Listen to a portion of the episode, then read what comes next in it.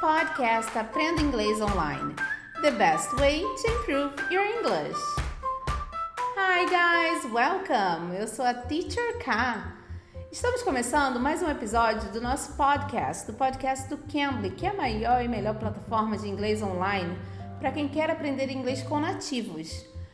Nesse mês de novembro, nós temos uma promoção do Black Friday, Podcast BF. Você coloca lá, use o código Podcast BF e você terá 60% de desconto com planos anuais.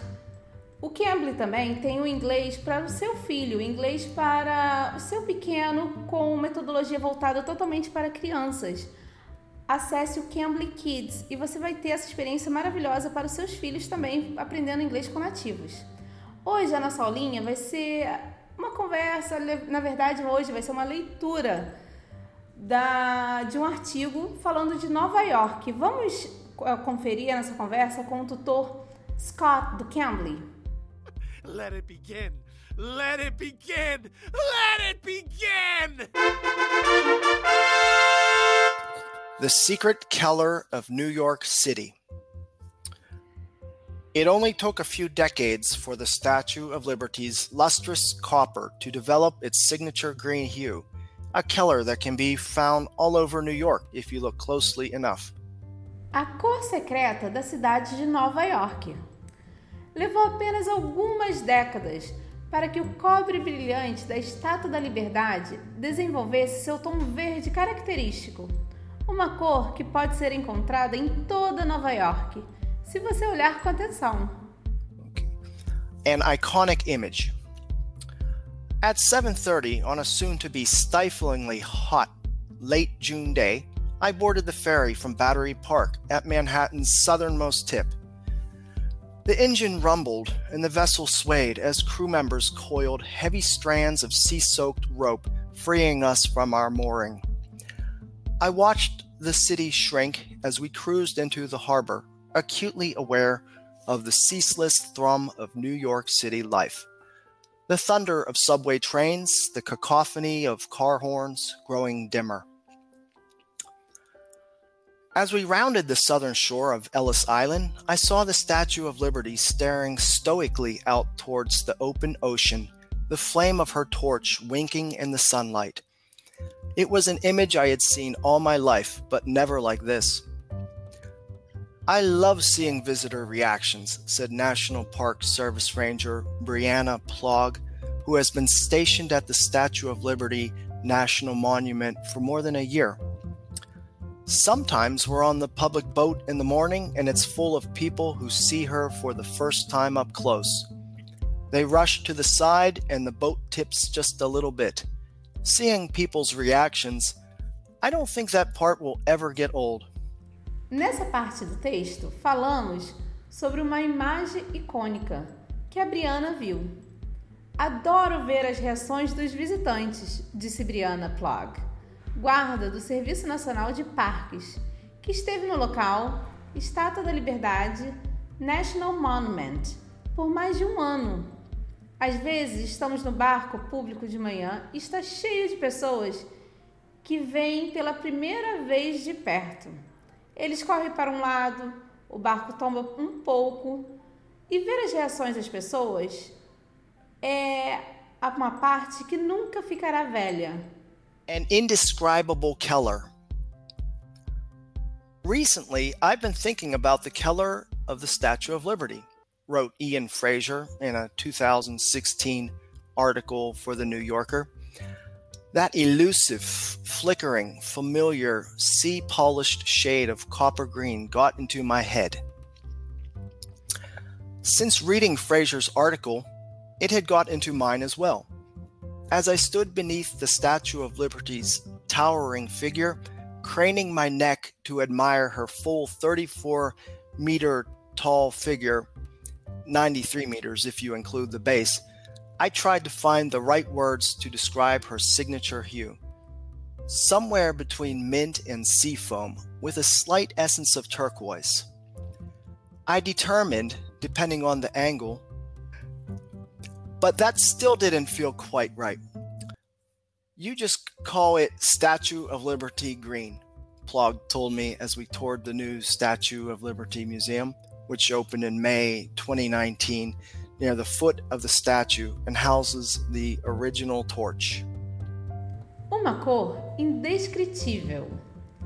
Enquanto eu estava embaixo da imponente figura da Estátua da Liberdade, esticando o pescoço para admirar sua figura completa de 34 metros de altura, tentei encontrar as palavras certas para descrever seu tom de assinatura.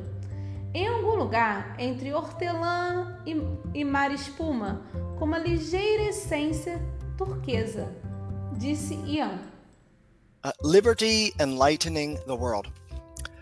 French sculptor Frederic Auguste Bar- Bartholdi designed the Statue of Liberty, officially named Liberty Enlightening the World, using thin sheets of copper held in place by an immense iron skeletal structure engineered by Alexandre Gustave Eiffel of Eiffel Tower fame.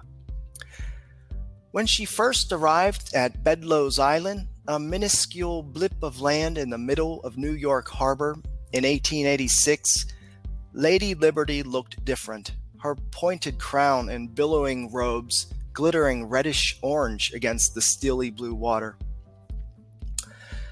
But that didn't last. Within several years of her inauguration, due to exposure to the salty sea air at the height of the Second Industrial Revolution, Lady Liberty began to change. A liberdade a iluminar o mundo.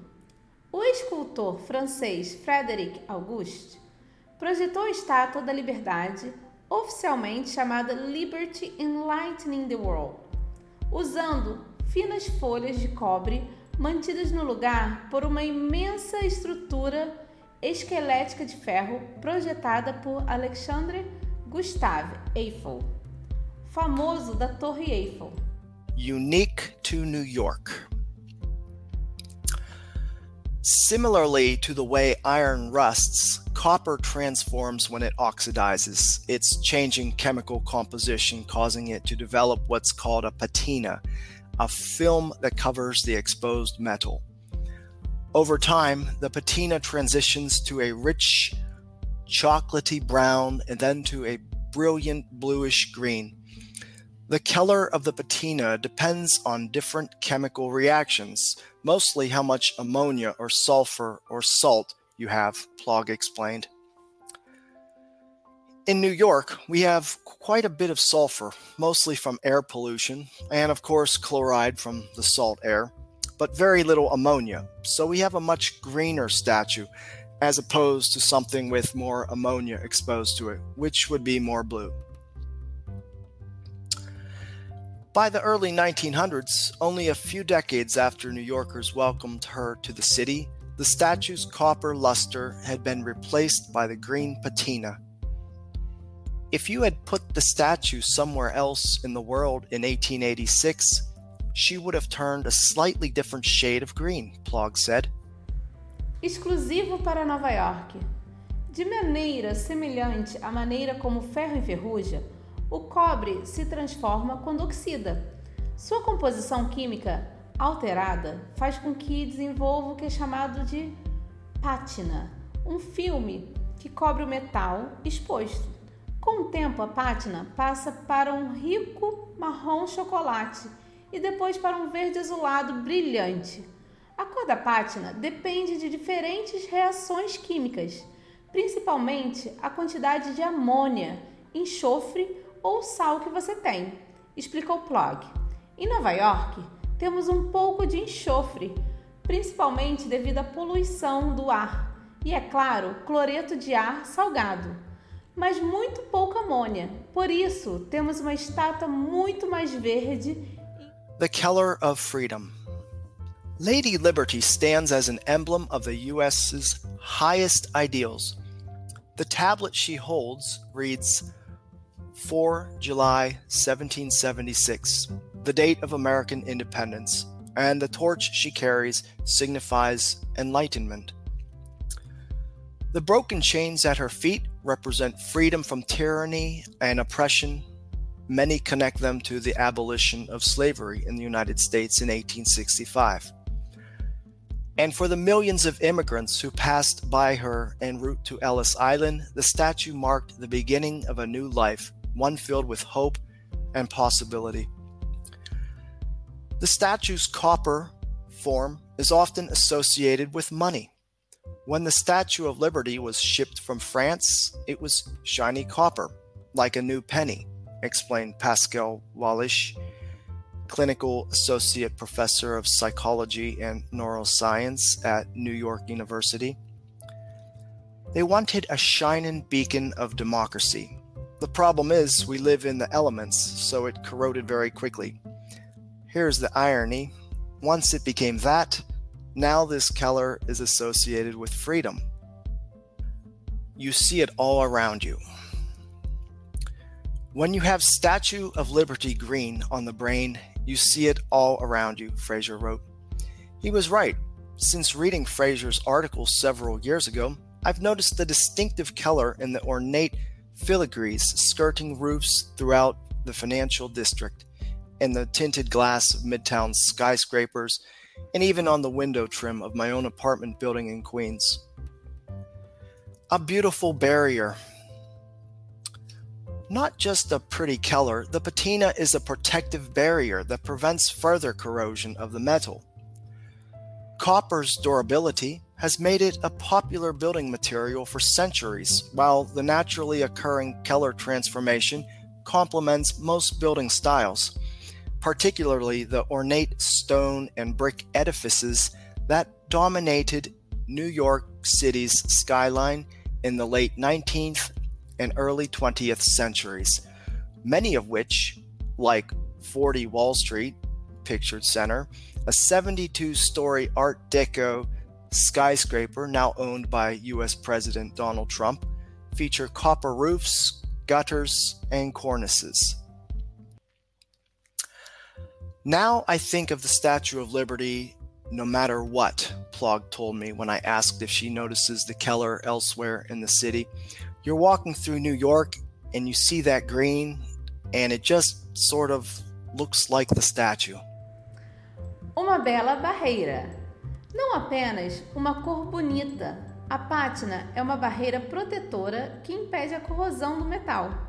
A durabilidade do cobre o tornou um material de construção popular por séculos, enquanto a transformação de cor, que ocorre naturalmente, complementa a maioria dos estilos de construção, particularmente os edifícios ornamentais de pedra e tijolo que dominam o horizonte de Nova York no final do século XIX e início do século XX, muitos dos quais como 40 Wall Street, que apresenta telhados, calhas e cornijas de cobre. A reflection of life in New York. Whether passers-by picture Lady Liberty when they spot a fire escape painted Statue of Liberty green in the West Village or the distinctly hued tiles in the Canal Street subway station, Wallisch says it's impossible to know. Keller psychology is about associations. Associations are about prior experiences. And prior experiences are very idiosyncratic, he said, explaining that any connection people make between the Keller and the statue are likely unconscious, even if if they even notice the Keller at all. Um reflexo da vida em Nova York. Se as pessoas imaginam Lady Liberty quando avista uma escada de incêndio pintada de estátuas de liberdade em verde no West Village ou nos azulejos de cores distintas da estação do metrô de Canal Street, Wallace diz que é impossível saber. A psicologia das cores é sobre associações. Associações são sobre experiências anteriores. E experiências anteriores são muito idiosincráticas, diz ele, explicando que qualquer conexão que, pessoa, que as pessoas fazem entre a cor e a estátua provavelmente está inconsciente, se é que percebem a cor. Essa foi a leitura com o tutor Scott do Cambly, falando um pouquinho sobre Nova York. Não esqueça de aproveitar a nossa promoção do Black Friday, Podcast BF, e você vai obter uma promoção de 60% durante seu plano anual. Aproveita essa promoção, pessoal. É o Black Friday. Eu sou a Teacher K. Espero vocês aqui no próximo episódio. Bye! You can. You can be.